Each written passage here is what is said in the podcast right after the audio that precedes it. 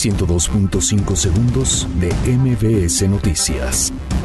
Sin la presencia de la oposición, Morena aprueba dictamen de Guardia Nacional. Petistas reclama Andrés Manuel López Obrador dejar fuera congresistas del reparto de ayuda social.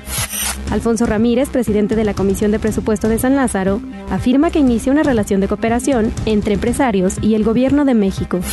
Diputados presentarán iniciativa para dar identificación a población en situación de calle. El Instituto Nacional Electoral aprueba alineamientos de racionalidad y disciplina presupuestaria. La Secretaría de Salud advierte que resistencia de antibióticos es la principal amenaza de la medicina. Tribunal confirma amparo a favor del dueño de hidrocina.